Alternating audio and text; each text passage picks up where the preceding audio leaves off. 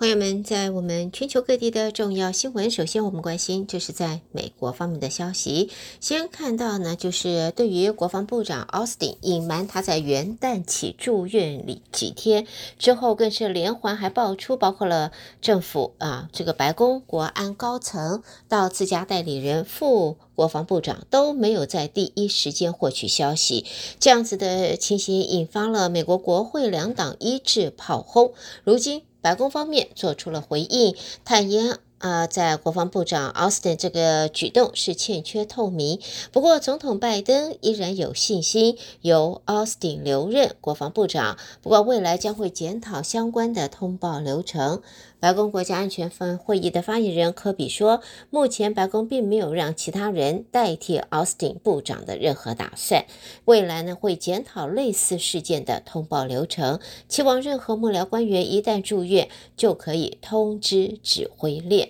由于国防部长隐匿病情的事情越演越烈，五角大厦就在昨天也出面说明，，Austin 是在去年十二月二十二号接受非必要手术后第二天回家，新年元旦就因为剧烈疼痛被救护车送往 Walter Reed Army Medical Center 去接受治疗。至于他什么时候可以出院呢？五角大厦并没有就是给出。确切的、呃，这个日期。好，接下来我们再看到呢，这个是关于波音啊，这个波音的七三七 MAX 九型客机，因为有呃机舱门掉落的事件，在过去上个礼拜发生。现在也看到美国联合航空就在昨天说，检查了波音七三七 MAX 九型客机时，还发现多架飞机有这个螺栓松脱和其他的安装问题，最少有五个门板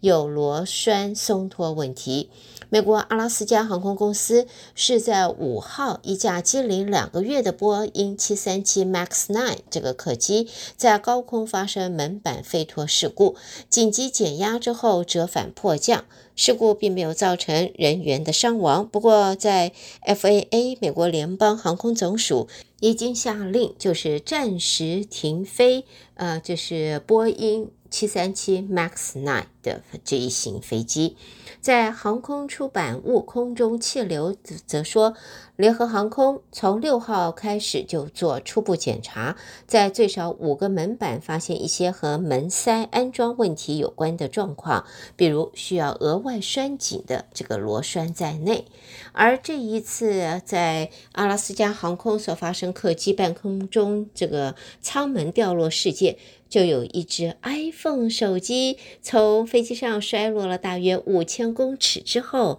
在地面被人捡到。不但荧幕没有任何的裂缝，它连电池都还有将近一半的电力哦。现在媒体则说，这可是最好的飞航模式了。好，那么不晓得这个新闻出来了以后，iPhone 的销量会不会因此又大增了？下边我们再来看来自洛杉矶的消息。美国司法部说，一名承认向中国情报官提供敏感军事讯息的美国海军华裔士官，在昨天已经被判处二十七个月的有期徒刑。现年二十六岁的美国海军华裔士官赵文恒，和另外一名美国海军士兵魏金超，在二零二三年八月因为涉嫌为中国从事间谍活动被逮捕。赵文恒在去年十月在加州的联邦法院对于外国情报官员共谋及收受贿赂等指控认罪，而昨天被判处。二十七个月有期徒刑以及罚罚金五千五百美金。根据美国官员提供的资料，服役于洛杉矶北方海军基地的赵文恒是在二零二一年八月到二三年五月，那么啊、从事的是间谍工作。作为交换，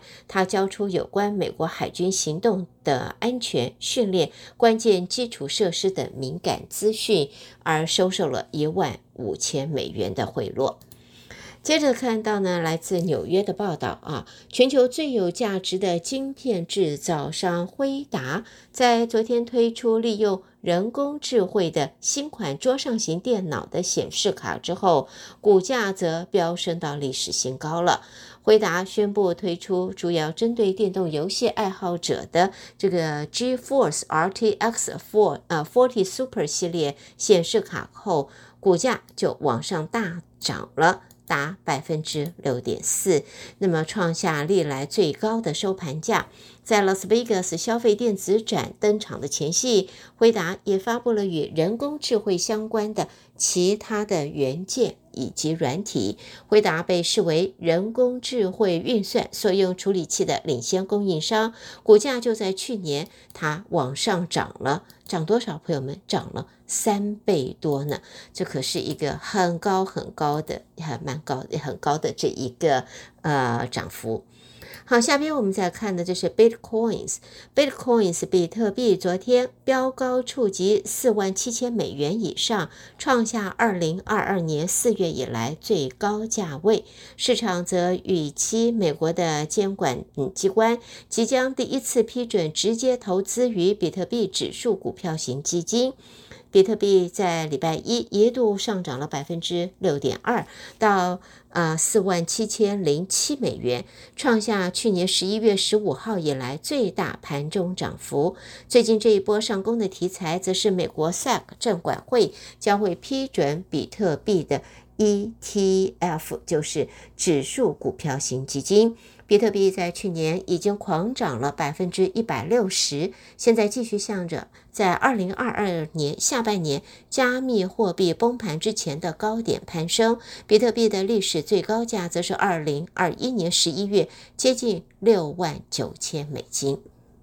好，下边我们很快的看一下，这是来自 Fort Worth 的消息啊。这个是在昨天呢，在 Fort Worth 有一家历史悠久的饭店发生了疑似瓦斯爆炸的事件，炸碎了窗户，在 Fort Worth 的市中心街道上散落着大量的建筑碎片，而且还有二十一个人受伤。在 Fort Worth 的啊，这消防局说，他们是在下午三点半左右接获第一通爆炸的通报案电话，随后许多人都通报了这个二十层楼的桑德曼招牌饭店啊，这是 Sandman Signature Hotel 发生了某种类型的爆炸。那么在有关当局表示，伤者送医，一人伤势危急，四人重伤，其余患者受到的。都是轻伤，而在 Fort Worth 的消防局的新闻官说，调查显示被怀疑是某种天然气体的外泄。不过他补充说呢，目前不确定气体外泄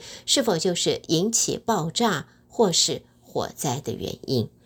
好的，朋友们，带给大家这是在美国方面的重要新闻。德州中文台，我是胡美杰。下边我们把焦点转到国际新闻方面，先看一下这是莫斯科的消息。针对美国和乌克兰说俄罗斯运用了北韩的飞弹来攻击乌克兰的目标，克里姆林宫就在今天拒绝对此发表评论，而反控基辅是运用西方国家所生产的飞弹袭击俄罗斯的目标。根据报道，白宫是上个礼拜根据刚刚解密的情报资料说，俄罗斯已经使用北韩提供的短程弹道飞弹，速度对乌克兰展开袭击。而克里姆林宫的发言人则对这一个说法，那么在目前不予置评。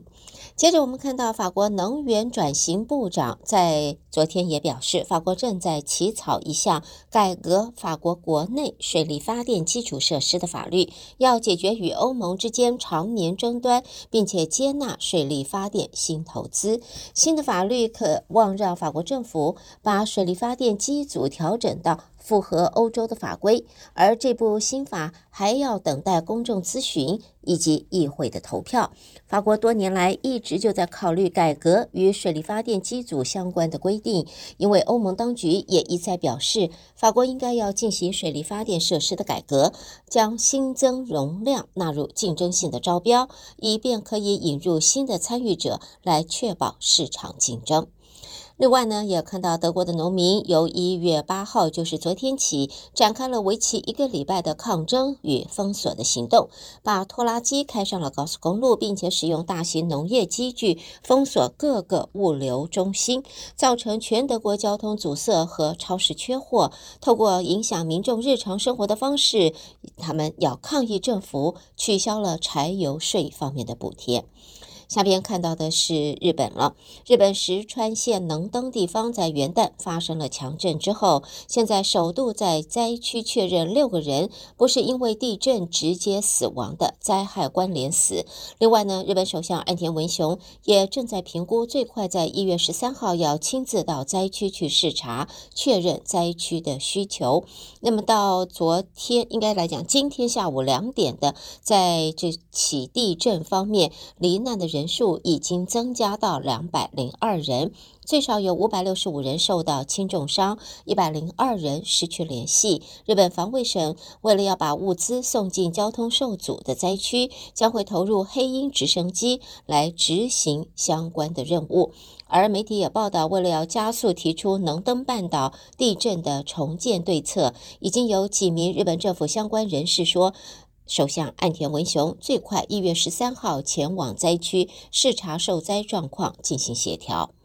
下边看到印尼，印尼的外交部长在今天说，印尼已经准备好与其他东南亚国家合作，敲定延宕已久的南海行为准则。然而，许多印尼的邻国对南海主权的主张都是和中国是重叠的。东南亚国家协会和中国多年来一直试图建立一个框架。就行为准则进行谈判，而这项计划可以追溯到二零零二年。尽管各方都承诺要推进和加快进程，只是这个进程在目前看起来还是相当的缓慢。下边看到，在南美洲厄瓜多有一名危险的毒枭首脑，他从戒备最森严的监狱逃脱了。现在，厄瓜多多所监狱都发生了暴动，当地政府已经在昨天宣布进入紧急状态之后，警方说最少有四名警察遭到了绑架。另外，慕尼黑再保险集团则在今天说，受到土耳其、叙利亚地震，还有美国风灾跟其他天然灾害拖累，在去年整体的天灾损失达到两千五百亿美金，在其中保险覆盖灾损大约九百五十亿美元，虽然低于二零二二年，但是还是高于长期的平均值。慕尼黑再保险针对二零二三年的估计数字，还是高过了十年平均值值九百亿美元，以及三十年平均值的五百七十亿美元。看得出来啊，朋友们，这个新闻看得出来，这天灾不断。另外呢，还再加上人祸，这日子过得有一点辛苦了。好，下边我们继续看，这是西班牙的卫生部在日前说，由于流感疫情严重，由今天开始，全国各地医院和其他的医疗照护机构将要再次的强制佩戴口罩。西班牙卫生部和各地区代表举行会议后，做出了如上述的宣布。那么，在西班牙的卫生部长他则说，戴口罩是一项有效、尝试性的措施，不仅有科学证据支持，而且还广广受民众欢迎呢。最后看到加拿大的消息，加拿大调整国际学生政策，由今年元旦起，留学签证申请者必须具备的生活费用证明，由原本超过二十年未变的一万元加币，大幅调高到两万六百三十五元加币了。此外，加拿大也持续的免除留学生校外工作时数每个礼拜二十个小时的上限，豁免期将会延长到二零二四年四月底。好的，朋友们，这就是带给大家在国际方面的重要新闻。德州中文台，我是胡美杰。美国和国际新闻之后，我们稍微休息一会儿，稍后朋友们再和我一同关心的将是来自两岸方面的重要消息。第一个看到，中国外交部长王毅就在今天说，二零二三年是中国外交的开拓之年、收获之年。中国外交有六大亮点，包括了元首外交精彩纷呈，以及举行“一带一路”路国际论坛。另外呢，他也说，面对外部干涉挑衅，采取的是坚决有力的斗争。在这里呢，王毅也表示呢，过去一年面对关乎人类前途命运和世界发展方向的重大问题，中国外交始终是站在历史正确的一边，时代进步的一边，做出经得起实践和时间检验的决断。另外呢，也看到呢，在这里是中共中联部长啊，刘建超，他在昨天在纽约出席中美关系专题座谈时，表示两个国家要共同树立正确认知，有效管控分歧，以及促进人文交流。美方代表则说，希望双方一点一点地消除两国关系中的障碍。在现在呢，可以看到刘建超是在纽约出席亚洲协会举办的中美一点五轨对话框架下专题座谈时，做了上述的表示，也提到中美两国如何相处决定人类的前途和命运，双方要实践好两国元首达成的共识，共同树立正确认知，有效管控分歧，推动互利合作，共同承担大国责任，促进人文交流。好，接着我们再看，在经济方面，中国大陆商务部发言人在今天表示，由一号起终止台湾十二项石化产品适用 ECFA 税率以来，在对岸的执政党没有采任何有效措施取消对大陆的贸易限制，所以有关部门正在研究进一步采取终止 ECFA 早收清单中的农渔机械。汽车零配件还有纺织等产品的关税减让。中国由一月起终止了 ECFA 对丙烯等十二项石化产品的优惠关税。呃，在现在呢，中国国务院关税税则委员会是在去年十二月二十一号发布公告，由今年一月一号起，对原产于台湾的这一些产品，这些税目进口产品终止适用海峡两岸经济合作架构协议 ECFA 的协定税率。下边我们再看，中国人口数很可能会连续第二年萎缩了。在中国当局放宽了严厉的动态清零政策，突然解封之后，COVID-19 相关死亡数也往上增加，而且民众对于经济前景的信心疲软，出生率现在持续的受到了压抑。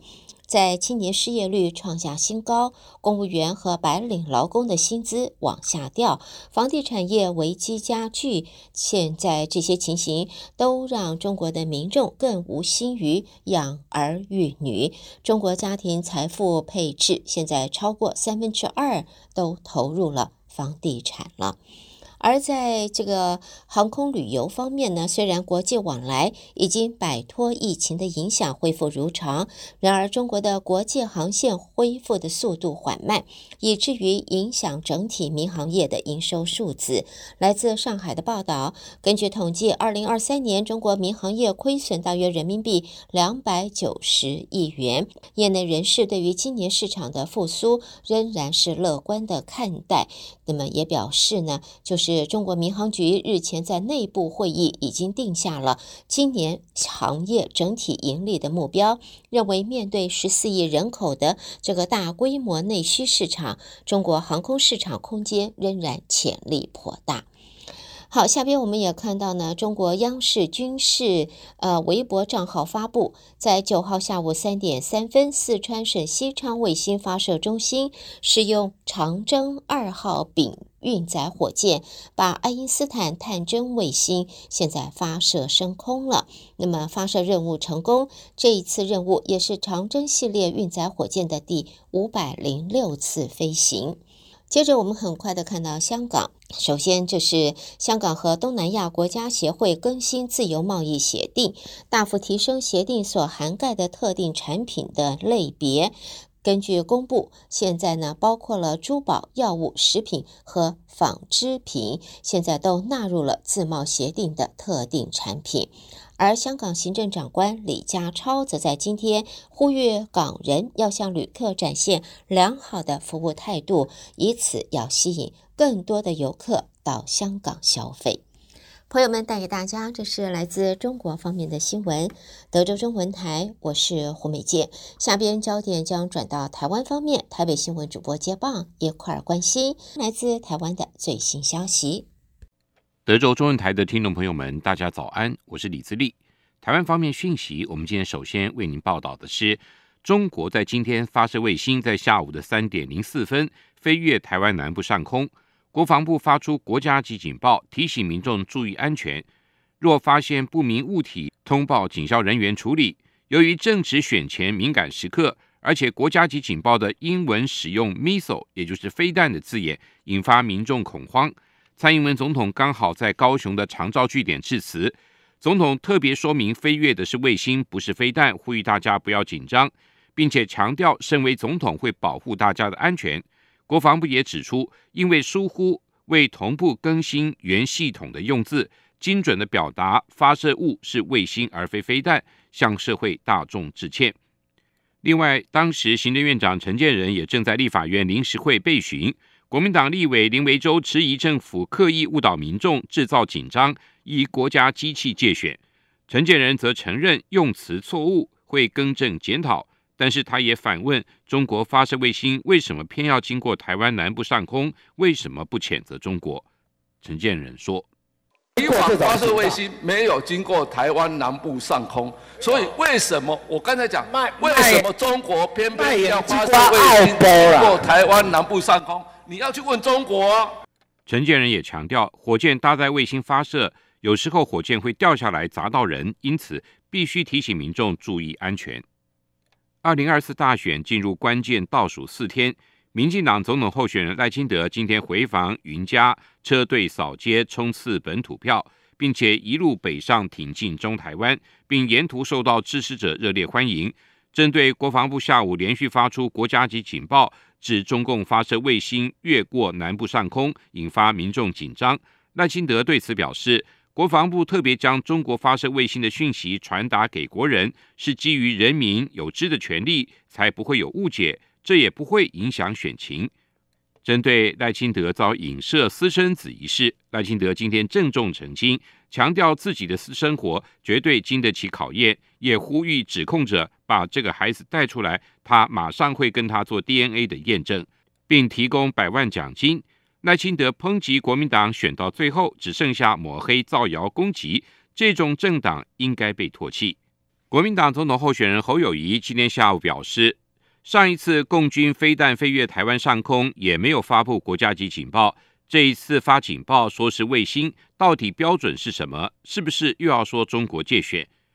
侯友谊今天回访北台湾，在双北车队扫街，力拼北漂南补的策略奏效。侯友谊到松山慈幼宫参香之后，再度呼吁大家集中选票，一定要催票拉票，票投侯康配，并且强调。在人生最后阶段，期盼把棒子接好，未来交给下一代的年轻朋友。以上就是我们今天提供给您的台湾方面讯息。我们把现场还给主持人，明天再会。